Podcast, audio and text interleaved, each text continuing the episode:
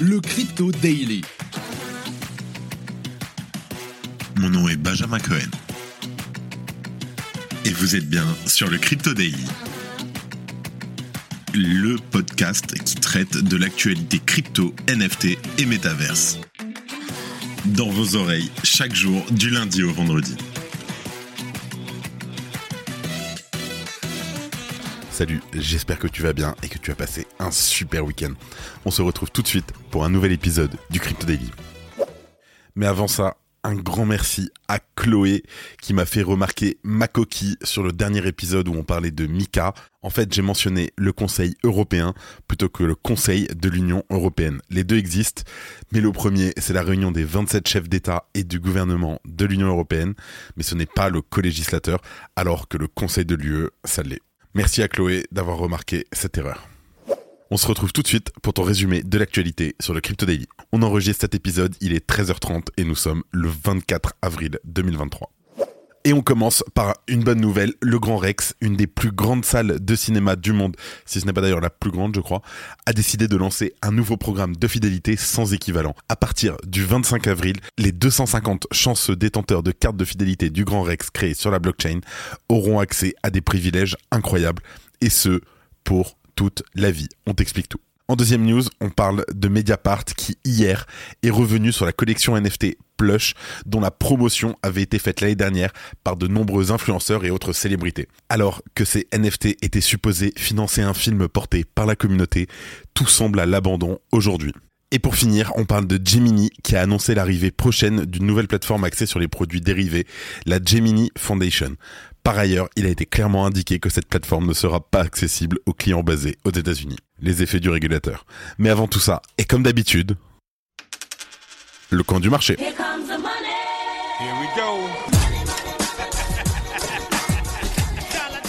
Alors, c'est pas très beau aujourd'hui, c'est rouge, on a un Bitcoin moins 0,5% à 27 400 dollars, Ether moins 1,26% à 1840 dollars qui ne veut plus retourner vers les 2000. Attention, sur la semaine, on est à moins 12% pour l'Ether. Le BNB qui n'a pas bougé à 330 dollars. Le XRP, Cardano, Dogecoin, tout cela ils prennent moins 1,2%. Polygon moins 3%, Solana moins 2% à 21,56 dollars. Et le PP qui subit une perte, comme c'était prévu, de 20%. Allez, let's go, on passe aux news, c'est plus sympa. Et on commence donc le Grand Rex qui lance ses cartes de fidélité sur la blockchain. Silence, ça tourne. Les membres de la communauté du Grand Rex, les 250 détenteurs de la broche E EYE bénéficieront d'un accès illimité à la grande salle mythique aux 2700 fauteuils, ainsi qu'un accès à la future salle VIP du cinéma parisien. Mais ce n'est pas tout, certains privilégiés pourront également accéder à vie au tapis rouge des avant-premières exceptionnelles du Grand Rex. Mais alors, comment devenir membre? En collectionnant tout simplement les 6 cartes digitales de personnages des cueilleurs d'images. Attention, pour former une collection de 6 cartes, celles-ci devront avoir un même niveau de rareté parmi bronze, argent, or, diamant ou unique. Lorsque la collection sera complète, elle pourra être fusionnée, ce qui permettra d'obtenir une broche high de rareté équivalent à celle de la collection de cartes. Les cartes à fusionner représentant les personnages de cueilleurs d'images seront mises en vente aléatoirement une fois par mois à partir du 25 avril pour 50 euros chacune. Les avantages de ces cartes sont ponctuels. Ils permettent d'obtenir des places de concert, des accès VIP au Rex Club, des visites privées et des escape games au Grand Rex. La broche EYE, fruit de la réunion donc des six personnages de la société secrète des cueilleurs d'images, n'existera qu'en 250 exemplaires et sera le sésame, donnant accès à de nombreux avantages exceptionnels pour toute la vie de ses propriétaires. Tisseur de liens, fédérateur et créateur d'engagement, le Web3 et les technologies de la blockchain qui l'englobent permettent de construire et d'entretenir une communauté, ça je te cache à rien, mais en tout cas c'est bien que le Grand Rex l'ait compris. Le programme de fidélité qui est donc proposé ressemble à s'y méprendre à l'univers des NFT, bien que le cinéma ne parle pas officiellement de NFT, mais de collection digitale de personnages, la rareté des cartes à fusionner pour obtenir la broche AI et les avantages perpétuels offerts aux membres honoraires rappellent clairement les mécanismes d'un marché de collection de NFT. En faisant appel à la start-up française Taylor, fournisseur de solutions blockchain et Web3 pour les acteurs du secteur du divertissement, parcours de gamification, cartes collectibles, etc. Et en inscrivant sa collection fondatrice dans la blockchain, le Grand Rex pose les jalons d'une stratégie communautaire pérenne et tournée vers les nouvelles technologies au service d'expériences exceptionnelles pour les fans. Je tiens juste à dire que ce n'est pas du tout ni en partenariat ni rien avec le Grand Rex. J'aime juste beaucoup la manière dont ils ont utilisé les NFT et le Web3. Et franchement, bonne chance à eux. Coupé. Si tu aimes le daily, une note et un commentaire nous aident énormément. Aussi, si tu ne veux rien rater de l'actualité, abonne-toi. On continue dans le cinéma et les NFT, mais là on est plus sur la pente un peu glissante. On fait un retour sur le fiasco de Plush, le film d'animation vanté par les influenceurs français. Alors hier, le 23 avril, Mediapart a publié une enquête concernant le projet de film d'animation Plush, une initiative qui se voulait être financée par la communauté via la vente de NFT, faisant ainsi des investisseurs les coproducteurs du film. Plush a été porté par un entrepreneur nommé Fabien Treff, selon Mediapart. Et de nombreuses personnalités françaises ont fait la promotion du dit projet il y a près d'un an maintenant, comme Kev Adams, Dajou, Gims, Camille Lelouch ou encore Poxy, la TikTokeuse, pour ne citer que. L'idée était de vendre jusqu'à 50 000 NFT représentant des oursons en peluche devant être portés à l'écran afin de lever entre 60 et 80 millions de dollars. Les détenteurs des NFT devaient ainsi avoir leur mot à dire sur certains aspects du scénario et se partager jusqu'à 80% des bénéfices éventuels du box-office. 80%. Et bien entendu, les promesses étaient belles, mais le résultat n'est pas au rendez-vous. Selon Mediapart, 770 investisseurs ont investi environ 1,5 million d'euros et aujourd'hui, le projet est en point mort ce qui se traduit notamment par un compte Twitter à l'abandon depuis septembre 2022. Ainsi, le film promis pour les fêtes de Noël 2023 semble pour le moins compromis. Spoiler, c'est mort. C'est un échec cuisant et si l'on se réfère aux données de la plateforme NFT OpenSea, seuls 1327 NFT ont été vendus avec un prix de départ à 1290 euros.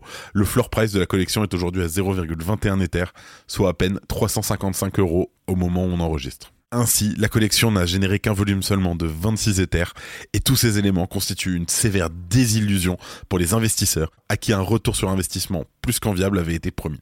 Je cite les promesses qui étaient données aux investisseurs.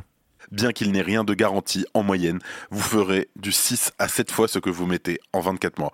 Ce qui est énormissime quand vous pensez, vous allez à la caisse d'épargne, une banque traditionnelle, et vous faites moins de 1% dans l'année.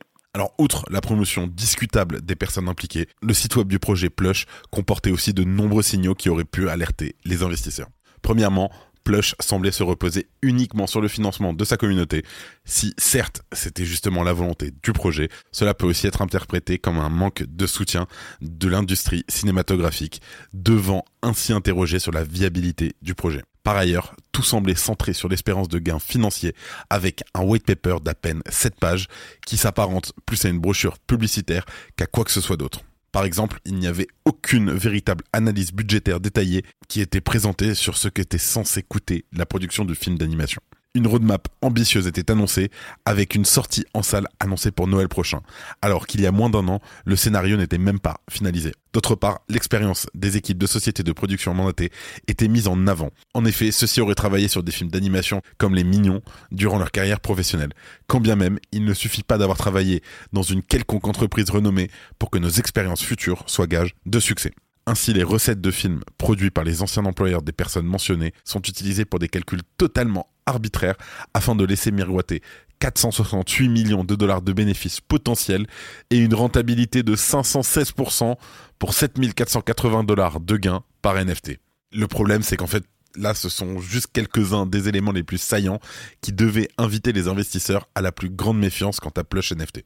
Le problème avec de tels logiciels repris en masse par certains influenceurs et personnalités publiques, et que cela cause un impact négatif sur plusieurs aspects. Le premier est bien évidemment la perte financière qu'ils font courir à leur communauté et ce qu'ils aient été de bonne foi ou non. Ensuite, cela, décrédibilise tout notre écosystème auprès du grand public et les personnes mal informées auront plus facilement tendance à associer les NFT à des échecs et à des arnaques qu'à de véritables révolutions qu'ils apportent.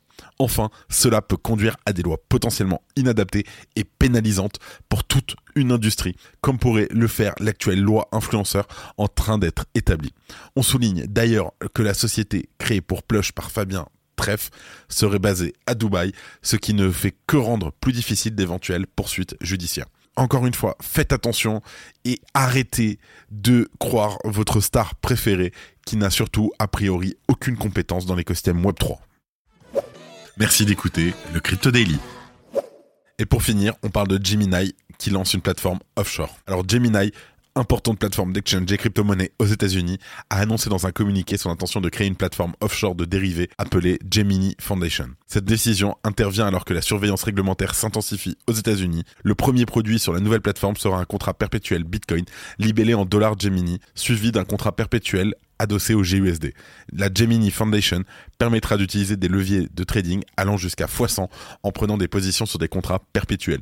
Ces derniers n'ont aucune date d'expiration contrairement aux contrats à terme. Alors, la décision d'établir une plateforme offshore coïncide avec une pression réglementaire accrue sur les crypto-monnaies aux États-Unis. En janvier dernier, Gemini et Genesis, les sociétés sœurs détenues par Digital Currency Group, ont été accusées par la SEC de vendre des securities non enregistrées. Coinbase, l'autre géant crypto aux US, est également sous surveillance réglementaire. Le PDG Brian Armstrong a déclaré d'ailleurs la semaine dernière que la société envisageait de déménager si la clarté réglementaire ne s'améliorait. Alors bien que l'emplacement offshore de Gemini Foundation puisse offrir un certain répit face aux régulateurs américains, cela ne garantit pas l'immunité contre les actions d'exécution. Binance par exemple, la plus grande plateforme d'exchange de crypto-monnaies au monde, a été poursuivie en mars par la CFTC, la Commodity Future Trading Commission, pour plusieurs violations présumées malgré son siège hors des États-Unis. Et de plus, FTX, qui était basé aux Bahamas, a vu son ancien PDG SBF faire face à des accusations aux États-Unis. Et avant de terminer les actualités en bref avec notre partenaire Bean Crypto. Gemini et Coinbase vont s'affronter pour racheter les actifs du prêteur en faillite Celsius Network lors d'une vente aux enchères prévue demain à New York. La création d'une nouvelle plateforme détenue par les créanciers de Celsius est à l'étude. Avec cette proposition, les clients pourraient récupérer jusqu'à 70% de leurs fonds le gouvernement chinois paiera les salariés de certains fonctionnaires en yuan numérique pour promouvoir son utilisation. Dès le mois de mai, les employés de la ville de Changshu recevront leur salaire en ICNI. Cette initiative combinée à l'intégration du yuan numérique dans les portefeuilles populaires tels que WeChat et Alipay pourrait accélérer l'adoption de la CBDC chinoise. La Banque centrale du Zimbabwe lancera une CBDC adossée à l'or pour lutter contre l'inflation. Les résidents pourront échanger des dollars zimbabwéens contre de l'or numérique afin de se protéger contre les taux de change volatiles. Une adresse Ethereum inactive depuis presque 8 ans et ayant participé à l'ICO s'est réveillée et a transféré des fonds vers une nouvelle adresse. Elle avait reçu 2365 Ethers pour l'équivalent de 0,31 centimes de dollars lors de la genèse d'Ethereum et aujourd'hui c'est une valeur d'environ 4,42 millions de dollars. Bravo Trust Wallet a identifié et résolu une vulnérabilité majeure qui a affecté les wallets Ethereum générés via l'extension de navigateur Trust Wallet entre le 14 et le 23 novembre 2022. Deux exploits ont été détectés, estimant une perte à environ 170 000 dollars. Trust Wallet a prévu de rembourser les utilisateurs affectés. Binance rétablit la compatibilité avec les cartes bancaires russes malgré les sanctions internationales. Cependant, Binance maintient officiellement sa position concernant les restrictions à l'encontre des citoyens russes. L'annonce intervient pendant que la Russie explore des alternatives blockchain pour créer de nouveaux canaux de paiement. Le compte Twitter de KuCoin a été compromis cette nuit pendant 45 minutes, entraînant plus de 22 000 dollars de pertes en 20 transactions. KuCoin remboursera toutes les pertes d'actifs vérifiés et mène l'enquête avec Twitter.